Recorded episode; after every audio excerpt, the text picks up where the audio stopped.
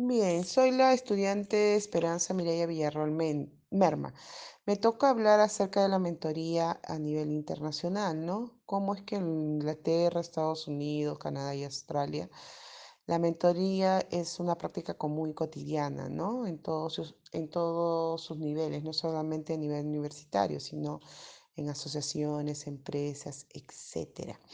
Bien, en las universidades el mentor eh, no solamente este, se encarga de orientar al estudiante, sino también a las familias. Los primeros días eh, enseña a reconocer los lugares de la residencia donde, donde el estudiante llevará o cursará sus estudios, ¿no? También los introducen a los estudiantes en experiencias y actividades que van a dar refuerzo a las expectativas académicas y las experiencias en la vida cultural y social del centro, ¿no? Eh, del centro de estudio. Paralelamente a ello, los mentores controlan a cómo los mentorizados se desenvuelven, ¿no? Dándoles consejos, alcances, ayuda, no solamente en lo académico y profesional, sino también en lo personal.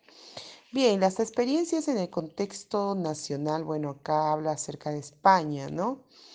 La Universidad de España eh, responden a dos modelos básicos, ¿no? Orientaciones. Uno, los servicios de orientación creados en el seno de las propias universidades y otro, programas no institucionales de orientación. En la actualidad dicen, ¿no? que eh, son escasos los intentos de desarrollar actuaciones en programas de mentorización, ¿no? entre los estudiantes, ya que estas limitan las actividades puntuales, centradas sobre todo en, el en los comienzos de cada curso académico. Eh, y además que a nivel nacional, acá en España, la mentoría suele carecer de cierta continuidad y adecuada cobertura organizativa en general, ¿no? Eh, eh, se nota que hay una gran diferencia eh, la mentoría en España y en otros países, como mencioné anteriormente, ¿no? Em, bueno, aquí dice en España el programa surge en el curso hace 1984 como consecuencia de problemas de masificación, ¿no? Se creó la mentoría para mejorar la eficacia del proceso educativo y del aprendizaje en el aula, ¿no? Hay una estrategia donde el docente incorpora an- antiguos discentes de mayor edad con buenos conocimientos y experiencia y mm, para ayudar a los nuevos discentes, ¿no? Mm, también habla acerca de, se activaron eh, notables este, personas o a- eh, relaciones personales entre profesores y estudiantes, ¿no? Implicados. Aquí podemos mencionar algunos de los programas, ¿no? Hay un programa de orientación universitaria, participa. La otra es programa de becas de solidaridad, solidaridad, perdón.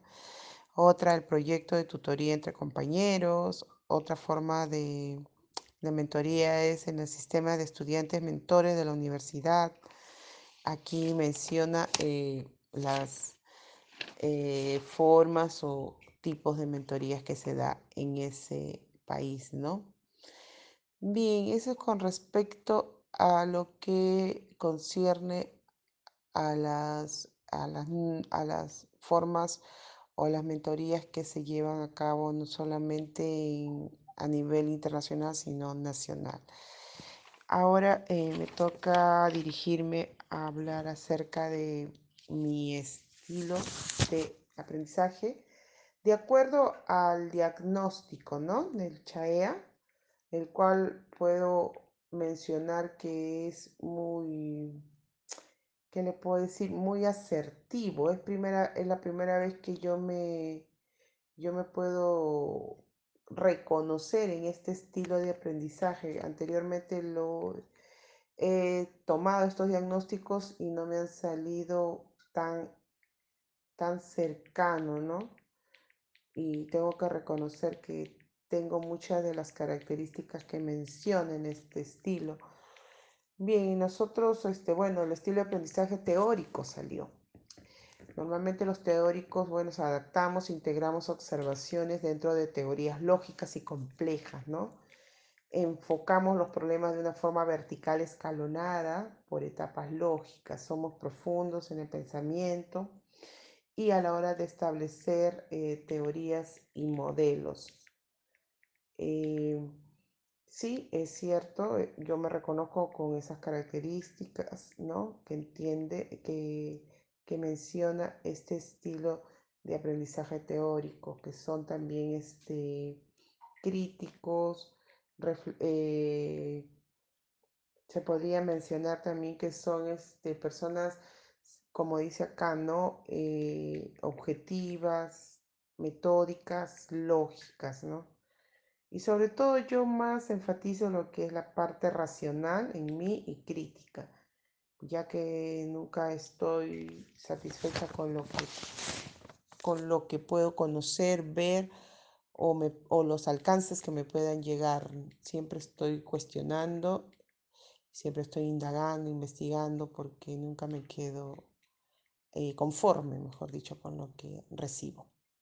Eso es todo lo que puedo mencionar. Gracias.